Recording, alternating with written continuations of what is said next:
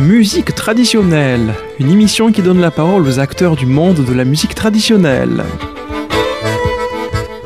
Une émission produite et animée par Mathilde Lacaze.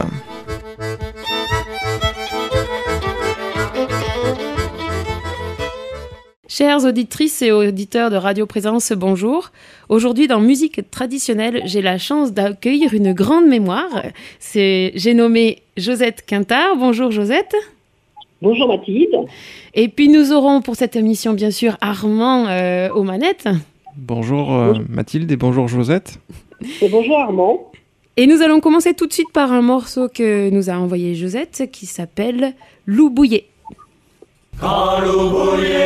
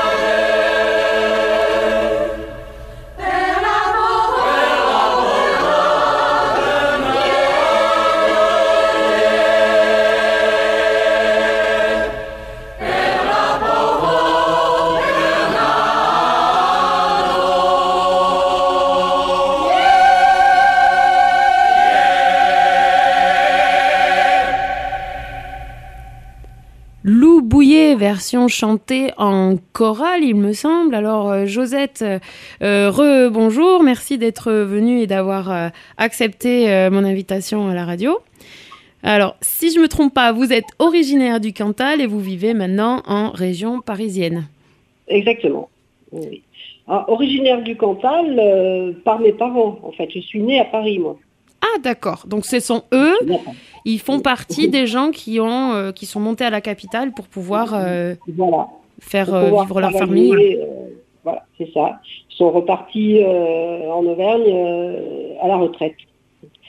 Et donc moi, je suis née à Paris et à l'âge de quelques mois, je ne me souviens pas exactement, il faut que je redemande à mon père, euh, je suis partie en Auvergne chez une nounou, parce qu'à l'époque, c'était très difficile d'avoir euh, des nounous euh, dans la région parisienne. Et jusqu'à ce que j'aille à l'école, en fait, je suis restée en, en Auvergne. je suis revenue à Paris pour, un- pour entrer à l'école, ainsi que mon frère d'ailleurs, puisqu'on était tous les deux partis en nourrice en Auvergne dans le Cantal. Donc à l'âge de 4 ans, ça veut dire que de, depuis votre naissance jusqu'à l'âge des 4 ans, vous avez vécu... Oui, 5 ans même, 5-6 ans, oui. oui, oui. Alors en Auvergne ou dans le Cantal? Bon, bah, non, bah, le, le Cantal, c'est l'Auvergne. C'est vrai, c'est vrai, mais c'est plus, euh, c'est plus précis. Il y a. Armand qui rigole du coup. C'est la Haute-Auvergne, oui. Oui, c'est euh, une petite, euh, un petit village qui s'appelait Bromé. Et la nounou qui nous gardait, en fait, était gardienne d'un petit château là-bas. Donc on a été jusqu'à l'âge de, de, revenir sur Paris, on était dans un petit château. D'accord, donc vous étiez euh, presque châtelaine euh, euh, dans le Cantal jusqu'à vos 4 ans, on va dire. Et grâce à ça, bon, vous m'avez beaucoup raconté que vous avez gardé énormément de liens avec cette culture de l'Auvergne, du Cantal, dont la langue. Oui, alors la langue, un peu avec mes parents, surtout mon père, mais pas tant que ça en fait. C'est surtout avec mes grands-parents. Parce que mon père, il nous parlait pas trop patois, il nous parlait plutôt en français et il nous parlait patois quand on faisait une bêtise. Ça, c'était. Ah bon Quand il s'énervait, ça partait en patois. Mais avec mes, mes grands-parents, bon, surtout mon grand-père, il avait été très peu à l'école, hein, le pauvre. C'était une grande famille de 11 enfants et il, allait à l'école un petit peu l'hiver et dès que les beaux jours arrivaient, il fallait qu'il travaille à la ferme. Donc euh, lui, le français, il, le- il parlait français, mais il le maîtrisait moins bien, on va dire, que, que l'occitan, enfin que le patois de chez nous. D'accord, l'Auvergnat. donc, quand j'étais avec mes, mes grands-parents, bah, ils, ils parlaient tout le temps patois, donc euh, on apprend sans faire d'efforts, ça vient naturellement. Et alors, vos, vos grands-parents, du coup, eux étaient restés en Auvergne.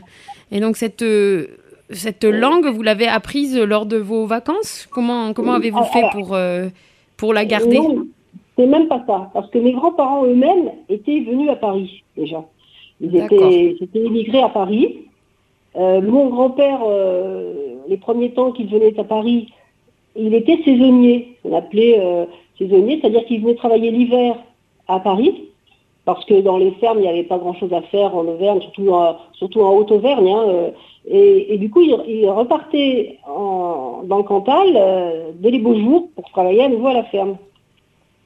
Ensuite, il a connu ma grand-mère et là, ils sont partis à Paris pour vraiment y rester à longueur d'année, y travailler. Voilà. Mais euh, à cette époque, il y a eu la guerre, etc. Donc, euh, euh, mon père est né, à, est né à Paris aussi, hein, et comme moi. Mais il est parti tout petit là-bas et il est resté euh, là-bas jusqu'à lui, alors, euh, toute sa jeunesse, quoi, finalement. Mais mes grands-parents, pour en revenir à eux, euh, ils s'étaient retirés après en région parisienne, dans, le sud de l'Essonne, où, où j'habite maintenant d'ailleurs. Et c'était un peu là, c'était la campagne quand j'étais enfant. Et du coup, euh, je venais passer mes vacances euh, avec mon frère euh, chez mes grands-parents. Mais ici, malgré qu'on soit dans le, su- dans le sud de l'Essonne, eux, ils me parlaient beaucoup plus le patois que, que le français.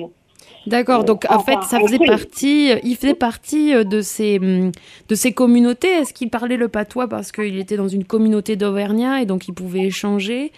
Est-ce que. Bah, euh, Entre eux, ils parlaient surtout entre eux le patois. Euh, après, avec les gens d'ici, ils ne pouvaient pas parler le patois parce qu'ils ne parlaient pas, le, ils parlent pas ici. Mais, mais entre eux, ils, ils parlaient que ça, quoi. Ils parlaient que comme que qu'en patois, en fait. Ça. D'accord. Donc la, la majorité, c'est très intéressant parce que votre famille, elle est plutôt parisienne, mais vous avez gardé énormément de liens avec cette culture très forte euh, chez vous. Et euh, justement, ce chant que vous nous avez ramené, qui est Loubouillet, représente quelque chose d'important dans votre vie avec, euh, cette culture? Oui, alors quand nous sommes arrivés, mon frère et moi, quand nous sommes revenus à Paris pour aller à l'école, mes parents nous ont repris donc, euh, et ils voulaient absolument qu'on garde les traditions du pays et surtout euh, le folklore parce qu'eux-mêmes avaient fait du folklore étant jeunes. Et ils nous ont mis dans un groupe folklorique d'enfants euh, qui s'appelle, qui est- parce qu'il existe toujours, euh, Pastres et Pastrettes. Et c'est où, euh, c'est bergère, C'est à Paris À Paris. Alors, ça avait été fondé dans les années 60, je ne me souviens plus la date exacte, j'aurais dû vérifier ça, euh, par Marie Lagifoul, qui était une, une Aveyronnaise. Et c'est pour ça que c'était un grou- groupe, c'était les petits Rouergas de Paris. D'accord. Et c'était ils sur Bastille C'était sur Pardon Bastille euh, à Paris ou il me semble que le quartier auvergnat euh, Aveyronais est plutôt par là? Euh, non, là, elle, elle était, euh, Madame Magrifoul, elle, elle était commerçante, elle avait un magasin de fleurs dans le dixième, et elle avait fondé ce groupe euh, avec l'aide de euh, d'un moniteur de danse euh, qui était lui du Cantal, Mhm. euh, René Ajalbert exactement, il s'appelait. Bon, et puis euh, et puis un trésorier pour le groupe qui s'appelait Doumerou. Et, et il avait fondé ce groupe, mais c'était le groupe des petits parce qu'elle était au- elle était avéronaise, elle, mais en fait euh, ils acceptaient euh, les Cantaliens, les Lozériens, les Corésiens, enfin tous les gens du Massif central. Hein. C'était c'était pas réservé qu'aux Aveyronais. D'accord. Ouais, ouais. Et, et du, du coup, dans ce groupe, euh, nous y sommes restés, mon frère et moi, jusqu'à l'âge de euh, 13-14 ans, hein, parce qu'après, on était adolescents. Et après, nous sommes rentrés à l'âge de 15, euh, moi je devais avoir euh, 15 ans, et lui, lui 14 ans. Euh, nous sommes rentrés au groupe d'adultes qui est la Bouée de Paris, D'accord. qui existe aussi, bien sûr. C'est un des groupes les plus connus, je pense, de, de, Auvergne, de- un groupe d'Auvergne, quoi. Enfin, euh, à Paris. Et, et nous y sommes euh, restés euh, plusieurs années, euh, jusqu'à l'âge adulte. hein. on avait, je sais pas, 25 ans par là. Et ensuite, on a arrêté complètement, enfin, en tout cas moi. Et maintenant, à la retraite, on y retourne de temps en temps en tant que musicien avec, avec mon mari. D'accord. Alors justement, j'allais vous demander dans, dans ce groupe d'enfants et, d'adultes, vous ne faisiez que de la danse ou vous aviez aussi une partie euh, chant, euh, musique? Alors, dans les deux groupes, il y avait du chant. Alors, dans le groupe d'enfants, c'était des chants plus simples quand même, parce que c'est des enfants qui chantaient. Hein. Mais on a, commencé, on avait une petite chorale quand même d'enfants. Et, et euh, au groupe d'adultes, on avait une chorale que vous avez entendue là dans le dans le, disque qui vient de passer, le, qui chante une bouillée. Bon, c'est un des chants traditionnels qu'on chantait. C'est un chant liturgique qui a été recueilli par, euh, par Joseph Canteloube et que la bourrée interprète euh, occasionnellement euh, lors, de- des, lors des concerts qu'elle qu'elle effectue. Et Loubouillet, c'est un chant que j'ai souvent entendu, euh, Ah oui, même ici, hein, même dans le Lot, on le reprend. oui, Je pense que les auditrices et les auditeurs ont le- l'ont reconnu. Euh, c'est c'est Oui, c'est pour ça qui... hein, que je- j'ai choisi ce, ce titre parce que c'est assez connu. Et puis, euh, puis je, je- enfin, c'est c'est un clin d'œil aussi à la chorale euh, du groupe euh, dont, dont je faisais partie. Alors je me demandais, parce que vous avez une histoire qui est entre Paris et euh, l'Auvergne, euh, je dirais que par euh, dans le Lot, euh, dans les expériences que j'ai vues, euh, la tradition, enfin quand on reste par là, on, la met un peu de côté, on la regarde un peu avec honte et on, a, on y revient beaucoup plus tard. Alors que j'ai l'impression que vous, en étant expatrié, vous y attachez énormément d'importance. Et comment vous, vous le viviez en tant qu'enfant d'aller dans ce groupe de, de folklore Est-ce que vous étiez content? Est-ce que c'était un bon moment pour vous? Est-ce que... Euh, oui, enfin, au début, on savait pas trop. On, on savait pas, on savait pas trop en quoi ça consistait. Mais après, oui, on a, on a beaucoup aimé, euh, aussi bien mon frère que moi. D'ailleurs, c'est pour ça qu'on a, après, on, a, on est parti dans le groupe d'adultes, parce que si ça nous avait pas plu, on aurait arrêté plus tôt et, et on ne serait jamais allé euh, au groupe d'adultes. Non, on, a, on, a, on a beaucoup aimé, nous. Puis c'est- c'était intéressant aussi parce que à l'époque, dans le groupe d'adultes, euh, euh, faire des sorties, euh, faire des, faire des, des sorties, c'était tous les week-ends hein, qu'on avait des sorties avec le groupe, donc ça nous permettait de sortir. Vous savez, il y a 50 ans, on ne on sortait pas comme maintenant. hein. Oui. Et, et du coup, nous, ça nous donnait une certaine liberté pour sortir, pour s'amuser. D'accord. Et en plus, pour voyager, parce qu'on a fait beaucoup de tournées avec le groupe à l'étranger. Ah oui, d'accord. Oui, ça c'était Ouais. encore moins fréquent à cette époque. hein. à cette époque, euh, on voyageait pas comme maintenant. On prenait pas l'avion tous les jours, mais pas maintenant. Les jeunes voyagent beaucoup, mais il y a 50 ans, euh, on voyageait pas comme ça. Donc c'était une occasion aussi de voir du pays, de puis, de, puis s'amuser en groupe, quoi, parce qu'on était toute une, une bande d'amis en fait. Ouais, de- de- d'avoir quelque chose de, de collectif. Alors, on Ah va oui. passer euh, à- au morceau suivant, Bon. dont on parlera juste après parce que c'est un morceau qui me tient à cœur aussi ég- également. Présence à Figeac 97.7.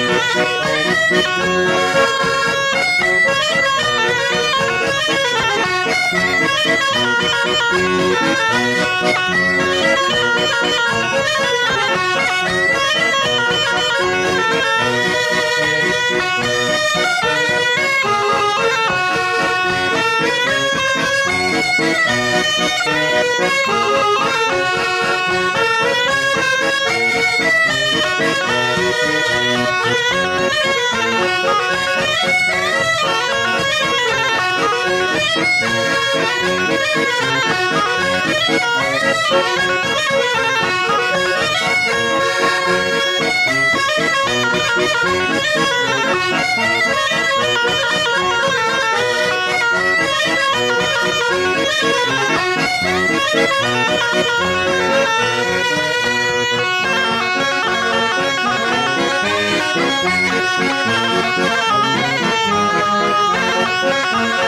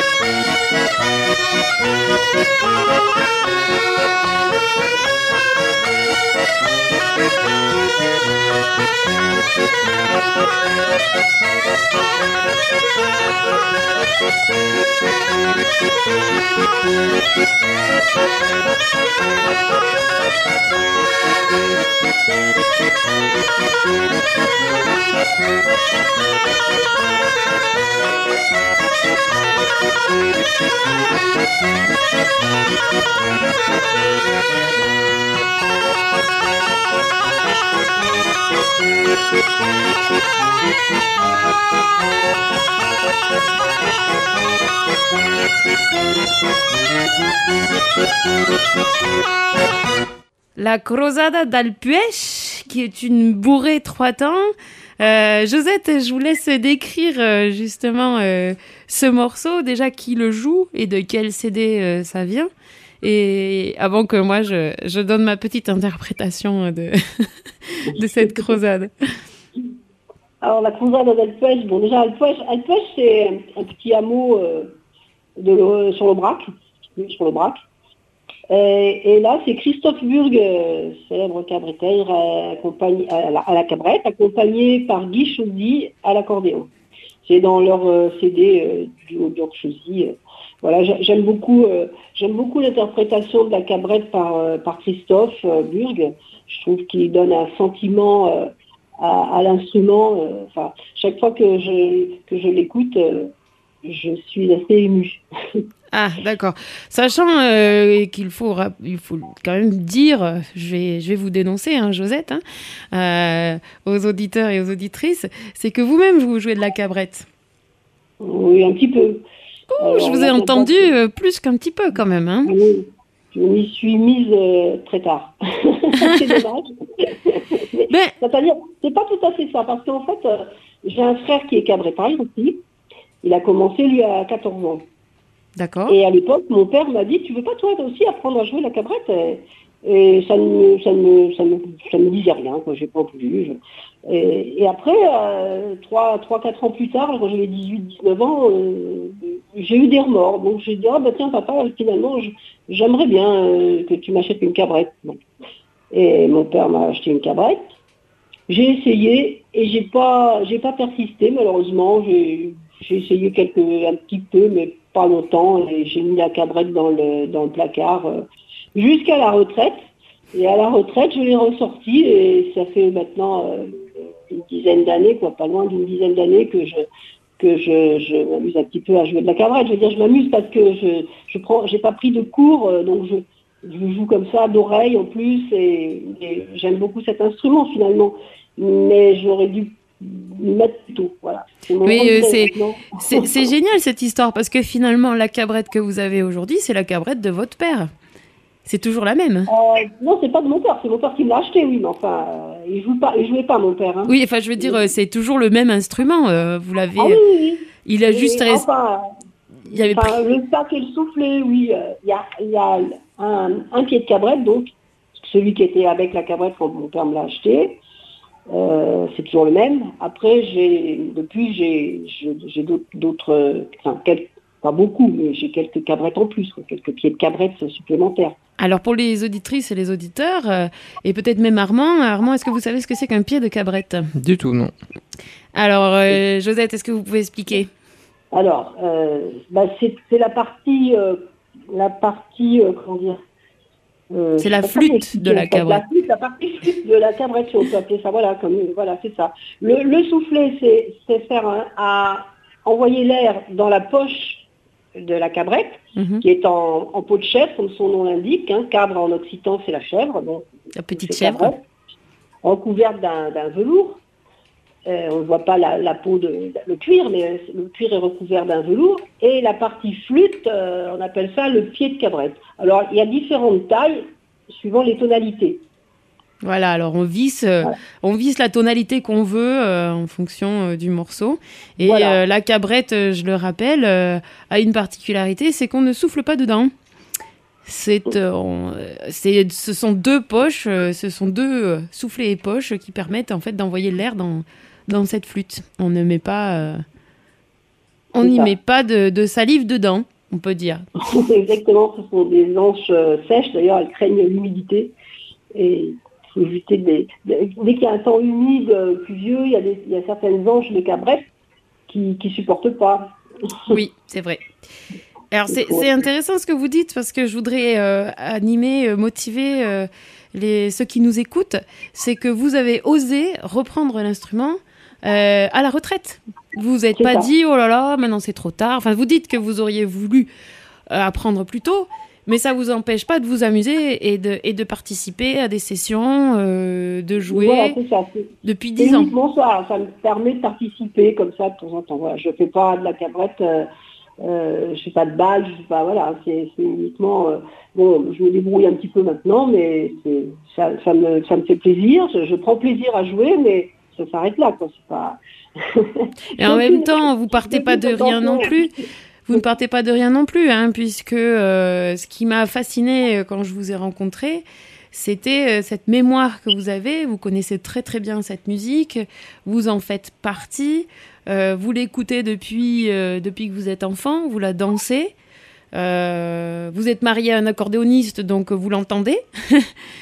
du coup, même si vous n'avez pas pris de cours avec un prof, vous, êtes, vous partez quand même pas de zéro. Tout à fait. J'ai des, j'ai des avantages de ce côté-là, oui. Je, je, je connais beaucoup de morceaux, euh, enfin j'ai- j'en ai mémorisé beaucoup parce que comme, euh, comme je vous avais expliqué, bon déjà mon- quand j'étais à la maison, bah, mon frère, euh, mon frère, il- comme il a commencé à 14 ans, bah, je l'entendais répéter, apprendre des morceaux, etc. Et à l'époque, il n'y avait pas les moyens techniques qu'il y a maintenant. Hein. Il passait les disques vinyles là pour Ah oui. apprendre et tout. Et, ensuite, je me suis mariée avec un musicien aussi, donc euh, voilà. Puis, mes parents aimaient ça, puisqu'ils avaient fait du folklore eux-mêmes pour leur jeunesse. Donc à la maison, il y avait beaucoup aussi de disques de folklore, hein, des, même des 78 tours même. Euh, et donc c'est pour ça euh, que j'ai trouvé intéressant de vous inviter à l'émission, parce que vous avez une grande mémoire de, cette musique et une grosse connaissance aussi de, de ce milieu-là. Euh, et donc, j'encourage les auditrices et les auditeurs à, faire de la musique s'ils en ont envie, à danser, à s'y mettre. Il n'y a pas d'âge finalement pour, pour, pour s'amuser avec la musique et puis pour, pour commencer. Non, il n'y a pas d'âge parce que j'ai d'autres, euh, enfin, j'ai des amis, parce que du coup, ça fait rencontrer beaucoup de monde la musique, hein, vous oui, savez. ça c'est vrai. Et, et, du coup, je, je rencontre aussi des, des, gens qui, font, qui, comme moi, qui font guitare, qui réussissent plus ou moins vite, mais qui, qui, qui, ne baissent pas les bras et qui continuent, qui, qui font des stages et qui, voilà, qui essayent de, d'avancer euh, musicalement. Et qui se font euh, plaisir surtout, qui sont contents. Oui, ben voilà. Et ça permet, euh, ça permet de rencontrer des gens, de passer des bons moments et c'est formidable finalement. C'est exactement ça. Donc pour cette première émission, nous allons nous arrêter là. Euh, le temps est déjà euh, est déjà arrivé à sa fin. Il y a Armand qui me fait des grands signes en disant stop, stop. Oui. en tout cas, merci beaucoup euh, Josette. On vous réinvite pour une deuxième émission parce que je pense que vous ne nous en avez pas assez dit. On a juste commencé avec le folklore et puis là, je pense que vous avez sélectionné encore quelques musiques de cabrette à nous faire écouter. Oui, tout à fait. Il y a de la cabrette, il y aura de la euh, violon. Euh. Mais pas mal de cabrettes quand même, ça, qui, qui, qui est quand même un instrument qui, euh, qui est très spécifique de l'Auvergne. Merci beaucoup et à bientôt. Merci à vous et à bientôt. Au revoir Mathilde et au revoir Armand.